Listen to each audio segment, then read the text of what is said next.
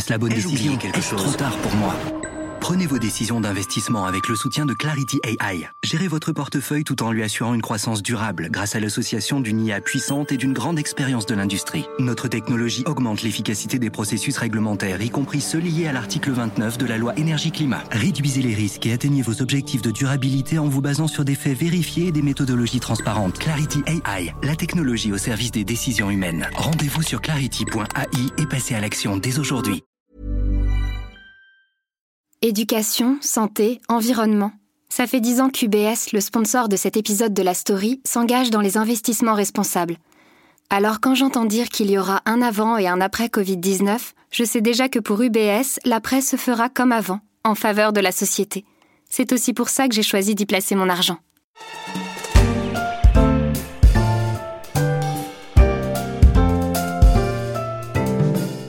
Y a un an sortait en France Devenir, l'essai signé par Michelle Obama. L'ex-première dame des États-Unis livrait dans ses mémoires les secrets de son parcours depuis son enfance à Chicago jusqu'à son séjour à la Maison Blanche, en passant par sa vie d'avocate, d'épouse et de mère de famille. Un parcours de femme accomplie et inspirante.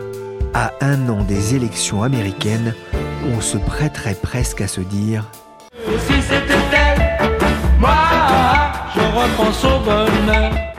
je suis Pierrick Fay, vous écoutez La Story, le podcast d'actualité des échos, et je vous propose de partir à la découverte du show Michelle Obama en se demandant si celui-ci pourrait un jour la conduire à refranchir les portes de la Maison Blanche, mais cette fois-ci en tant que présidente. I believe that the stories I tell in my book are going to resonate with people. I don't care where they're from, what race they are, what nationality, what their sexual orientation is. Les histoires racontées par Michelle Obama dans Devenir sauront trouver une résonance chez ses lecteurs, quelle que soit leur nationalité ou leur orientation sexuelle, explique l'ex-première dame dans une vidéo publiée par son éditeur Fayard. Je sais qui je suis. Mon père Fraser m'a appris à travailler dur, à rire souvent et à tenir parole. Ma mère Marianne a pensé par moi-même et à faire entendre ma voix.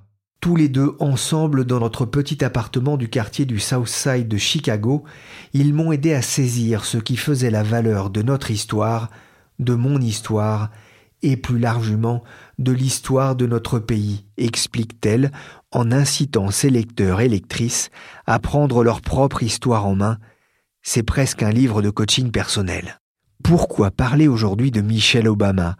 Pas pour évoquer ses vacances dans le sud de la France l'été dernier, dans une propriété luxueuse de 26 hectares, racontée par France 2. C'est dans cette prestigieuse maison de maître du XVIIIe siècle que les Obama ont posé leurs valises. Des vacances grand luxe, piscine, cours de tennis, à l'intérieur, sept chambres, cuisinier à demeure, coût total 55 000 euros la semaine. Ni la visite presque incognito sur un petit marché du Vaucluse capté par Paris Match.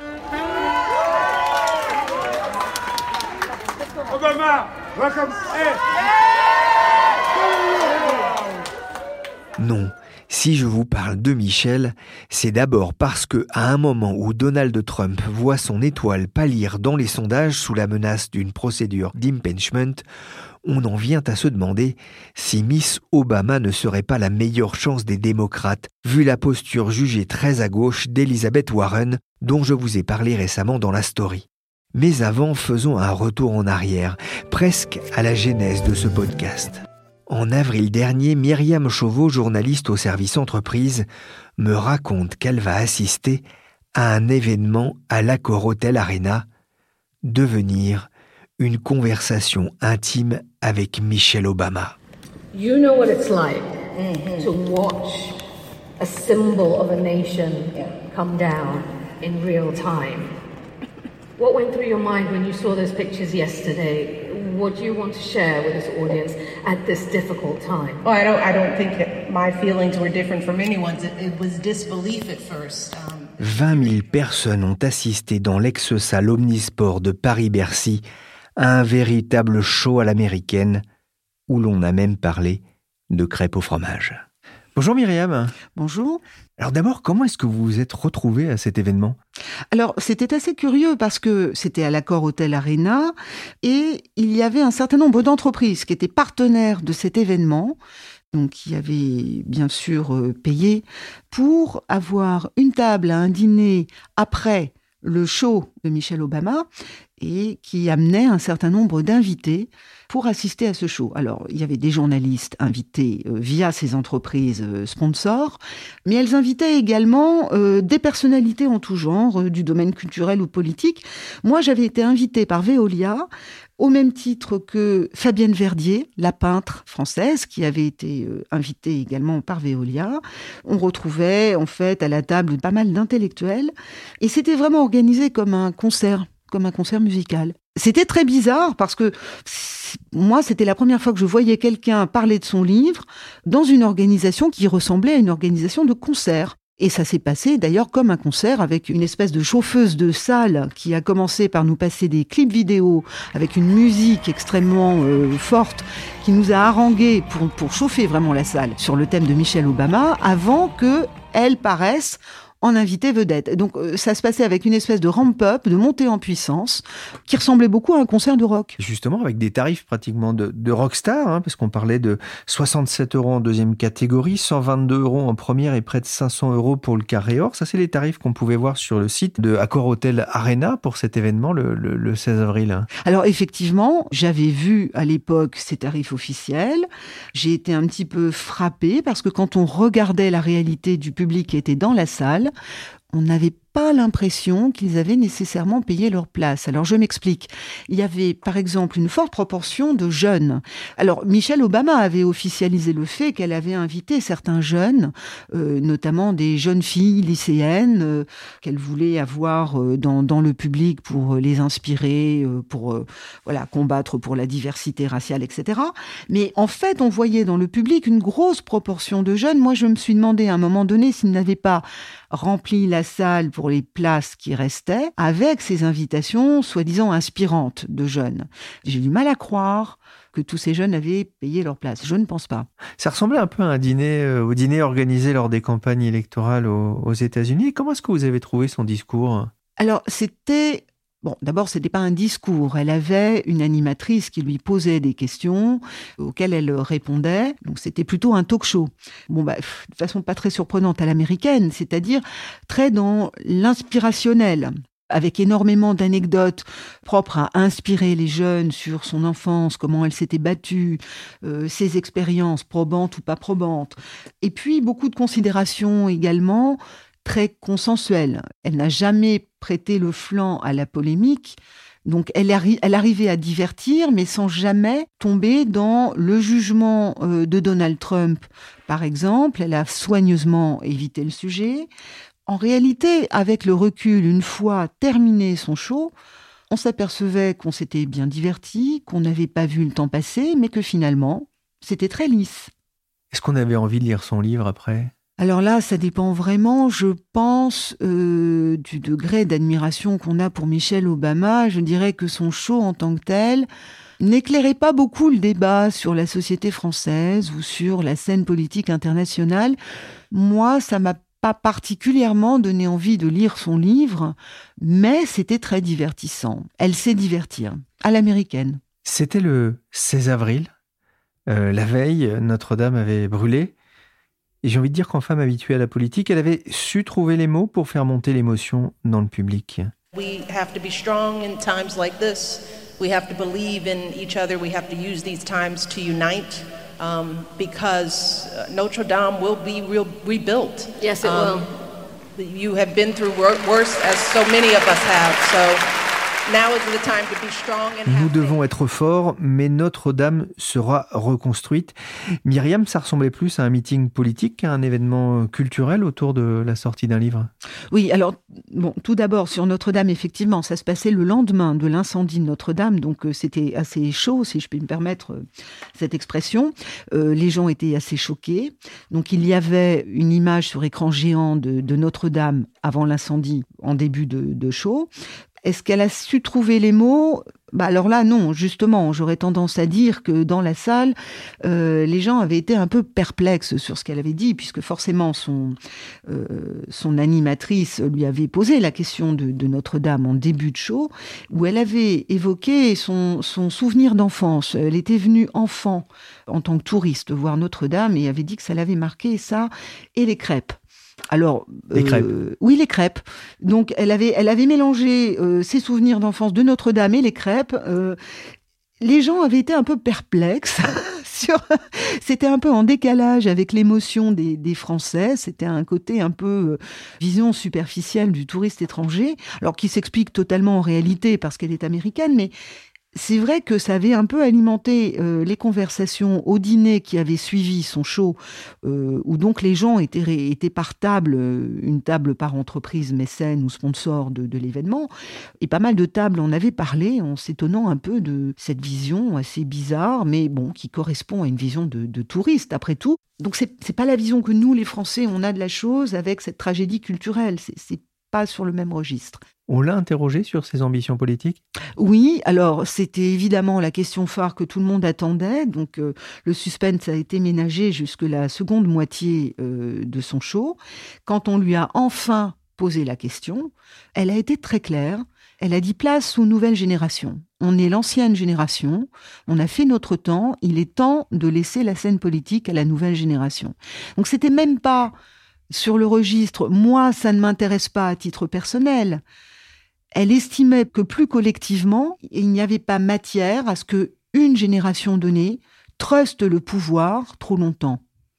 Donc, est-ce que c'était sincère ou est-ce qu'elle va changer d'avis à l'avenir? On n'en sait rien, mais en tout cas, ça ne semblait pas du tout l'intéresser. Ce soir-là, elle fut aussi interrogée sur l'héritage laissé par son mari, Barack Obama. You know, when you're president of the United States, you aren't there for you. It isn't about your legacy. Now, you happen to have one, but it's about doing what you think is right at the time for the country. Pour les gens, l'important, ce n'est pas l'héritage personnel que l'on peut laisser en tant que président des États-Unis, mais faire ce que l'on pense qu'il serait bon pour son pays. Non, il ne fallait pas y voir une pique à l'encontre de l'actuel locataire narcissique de la Maison Blanche. Devenir a été publié en France, mais aussi dans 25 langues à travers le monde. Le livre est sorti tard dans l'année, mais suffisamment tôt pour trouver une place sous le sapin de Noël. Selon Actualité, il s'est vendu en 2018 à près de 180 000 exemplaires, de quoi en faire le 33e livre le plus vendu en France cette année-là, un succès de librairie colossal. C'est ce que m'a confié Véronique Richebois, journaliste au service high-tech média. Bah, c'est colossal, c'est 400 000 exemplaires en France, c'est 11 millions et demi dans le monde, c'est traduit en 45 langues, ce qui veut dire en fait beaucoup plus de pays, puisqu'il y a tous les pays francophones en Afrique. Donc oui, c'est un, c'est un succès euh, à la façon du concours, quoi. C'est euh, un étonnement. Et elle a fait sale comble à la Bercy. Ça tranche avec les, les livres politiques qu'on a en France. Hein bah, hormis le, le, livre de Sarkozy, c'est vrai qu'en règle générale, les livres politiques euh, font rarement des succès phénoménaux en termes de vente. Parce que c'est vrai que son livre, c'est un peu sa vie, mais c'est aussi presque parfois un manifeste politique. Alors en fait, elle est très prudente. C'est un manifeste politique dans le sens où c'est vraiment le rêve américain. C'est-à-dire que ses ancêtres étaient esclaves, elle naît femme, elle naît noire, elle naît dans la partie sud pauvre de Chicago, donc a priori, c'est vraiment très mal barré pour elle. Et avec tous ces handicaps, elle va réussir à transformer son destin et à devenir la femme du président américain et à exister aussi par elle-même. Donc en ça, c'est politique. Mais elle est très prudente parce que elle parle presque plus d'elle en termes de succès de femme que de succès de femme noire. C'est pas un livre militant elle zigzague, mais elle fait très très attention, elle est très précautionneuse là-dessus. Pourquoi son livre a tant marché en France? Je pense que il a marché parce qu'il y a une identification, il a marché un peu partout aussi, mais il y a une identification au fait qu'une femme puisse réussir comme ça. Encore une fois, c'est le rêve américain, c'est-à-dire que rien n'est joué. A priori, elle ne devait rien avoir, mais rien n'est écrit. Et en fait, à force de volonté, elle a réussi à tordre le destin. Et puis je pense qu'en France, on aime aussi ce côté Elle est belle, c'est une belle femme, elle est féminine et elle est intelligente. C'est cette association qui plaît. C'est, pour le coup, c'est la French woman euh, qu'on apprécie aux États-Unis aussi. Mais ça, c'est mon appréciation très personnelle.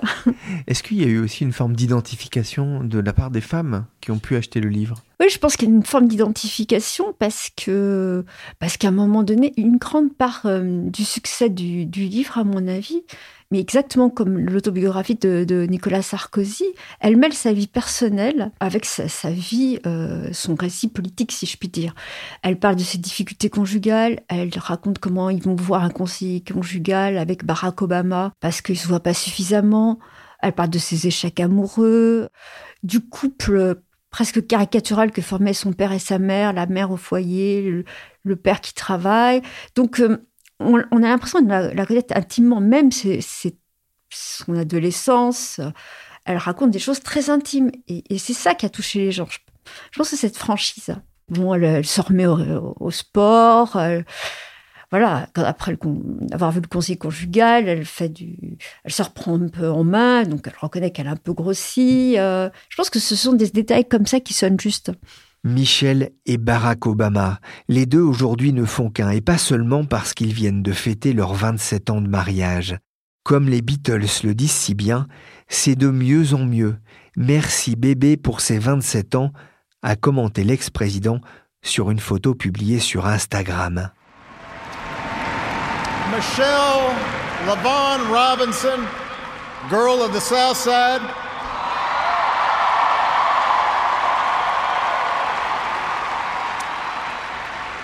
For the past 25 years, you have not only been my wife and mother of my children, you have been my best friend. Celui qui parle, c'est Barack, vous savez le mari de Michel, comme il le dit en plaisantant. C'était lors de son dernier discours, peu après son départ de la Maison Blanche en février 2017, un hommage appuyé.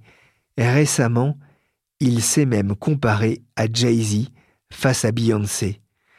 Mais comment est-elle devenue aussi importante dans l'imagerie populaire, une Jacqueline Kennedy des temps modernes Virginie Robert, chef du service international aux échos, a longtemps été correspondante aux États-Unis. Elle a suivi le couple présidentiel durant des années. Virginie, qui est Michelle Obama?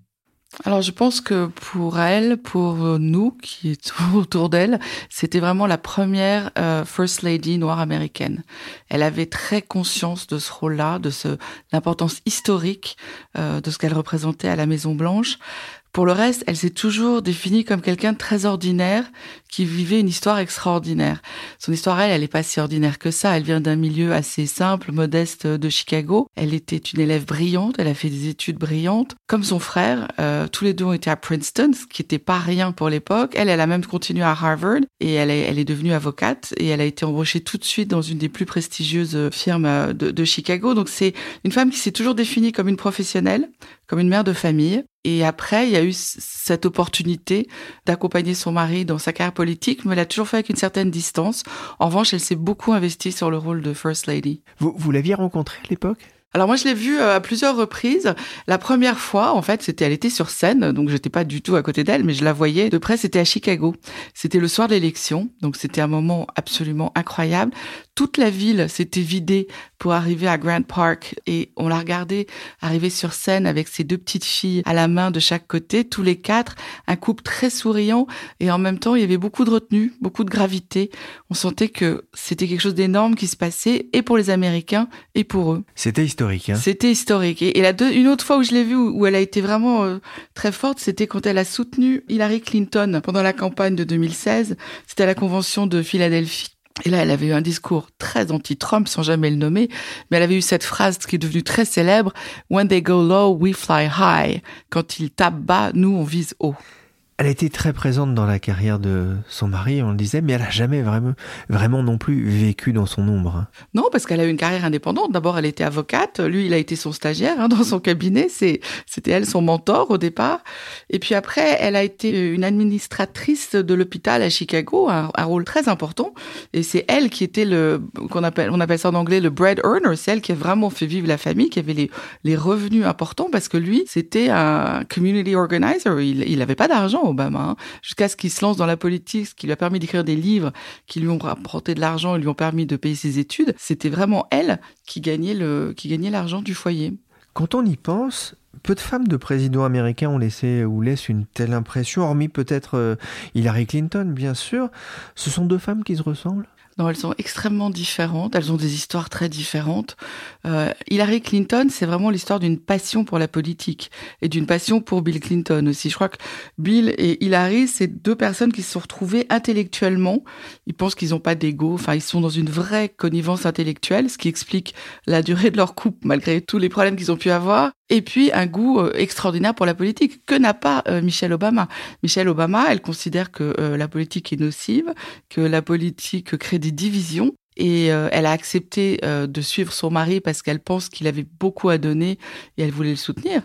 Mais pour elle-même, c'est pas quelque chose qu'elle recherche. Et s'il y a un homme qui n'a sans doute pas fait grand-chose pour la réconcilier avec la politique, c'est bien Donald Trump. Elle est souvent entrée en friction avec lui, notamment lors de la campagne présidentielle de 2016, comme ici, dans un discours prononcé dans le New Hampshire en soutien à Hillary Clinton. Elle dénonçait les propos sexistes et dégradants du candidat républicain durant la campagne, comme on peut l'entendre dans cette vidéo de CNN reprise par Libération. Ce n'est pas qu'une conversation obscène. Il ne s'agissait pas de discussion de vestiaire. Il s'agissait d'un homme puissant, s'exprimant librement et ouvertement sur un comportement de prédateur sexuel et se vantant de peloter et d'embrasser des femmes en utilisant un langage si obscène que plusieurs se sont inquiétés pour leurs enfants qui auraient pu les entendre en allumant la télé. C'est cruel, c'est effrayant, et la vérité, c'est que cela blesse, ajoute celle qui est encore la première dame des États-Unis, une charge sans concession. Michelle Obama n'est pas femme à se laisser faire, et sur une scène, lors des meetings, elle dégage une certaine aura. Virginie, pour l'instant, elle est peu présente dans la campagne contre la réélection de Donald Trump. C'est un peu tôt. Non, elle n'est pas entrée et puis je pense qu'elle va pas vraiment se manifester. La dernière fois, elle l'avait fait pour Hillary Clinton euh, parce qu'elle voulait donner un coup de pouce aux démocrates face à Trump justement. Là, je d'abord c'est on est très tôt dans la campagne. Vous savez, elle, elle, elle, va durer encore un an. Enfin, les primaires vont commencer en janvier. Vraiment, ça va durer six mois avant qu'on sache qui est le candidat. Peut-être qu'un jour elle mettra son poids dans la balance derrière quelqu'un, mais pour l'instant elle le fait pas. Là, sa vie est complètement différente aujourd'hui. Elle est avec euh, avec son mari. Ils sont sur. Vous, mentionniez le soft power. C'est des gens qui ont. Vous avez parlé du succès de ce livre qui est absolument extraordinaire euh, et qui veulent reproduire sur des tas de plateformes, sur Spotify, sur Netflix. Et ils pensent qu'ils peuvent faire entendre des voix grâce à leur entre-gens, grâce au charisme qu'ils ont et, aux suiveurs. Parce que quand on les voit sur Instagram, elle a 34 millions de personnes qui suivent ses photos tous les jours. C'est complètement fou. Ils ont tourné la page. Pourtant, quand on voit les candidats démocrates aujourd'hui, la difficulté à faire émerger vraiment une personnalité euh, qui va être en mesure de se confronter à Donald Trump, comment ça se dire mais pourquoi pas elle? Alors c'est David Axelrod qui était le conseiller d'Obama, le conseiller politique, qui l'a aidé à, gagner sa, première victoire, qui dit elle a autant de chances de se présenter que moi de danser au Bolshoi en 2020. Pour vous dire, non, elle, ne le fera pas. C'est c'est pas sa vie, c'est pas ce qu'elle veut. C'est une femme qui est quand même qui a toujours beaucoup protégé son intimité familiale, sa famille, ses enfants, sa mère. Elle, elle connaît la dureté de la vie politique, et je crois pas qu'elle le veuille pour elle-même. Et côté démocrate, on n'y songe pas? On ne fait pas bah, des, les fameuses amicales pressions, vous savez? c'est ça, oui. Alors, en fait, si les donateurs démocrates pensaient qu'il y avait une réelle chance, ils, pousseraient beaucoup pour euh, pour le faire, mais mais je crois qu'ils comprennent que son influence peut être tout à fait positive, mais différemment. Et comme comme ils entendent de le faire aujourd'hui, parce que là, ils se transforment un peu en petites multinationales tous les deux. Hein. Ils ont des contrats de millions de dollars, euh, mais ils peuvent véhiculer des messages importants euh, pour la gauche progressiste ou, pas d'ailleurs, et les démocrates en général.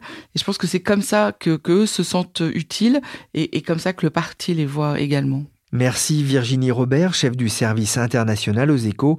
Merci aussi à Véronique Richebois, journaliste au service média, et à Myriam Chauveau du service entreprise.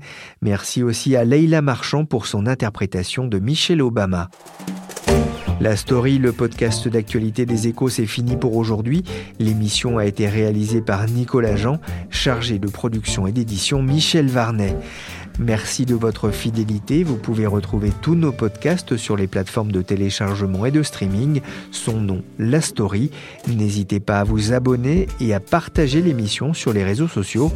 Pour l'information en temps réel, c'est sur leséchos.fr.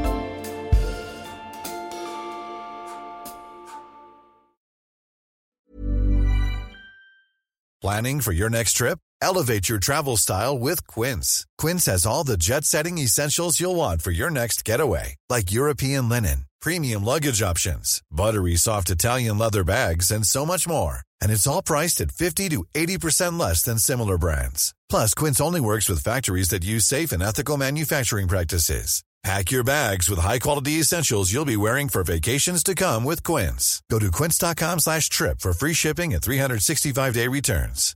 When you drive a vehicle so reliable it's backed by a 10-year, 100,000-mile limited warranty, you stop thinking about what you can't do and start doing what you never thought possible. Visit your local Kia dealer today to see what you're capable of in a vehicle that inspires confidence around every corner.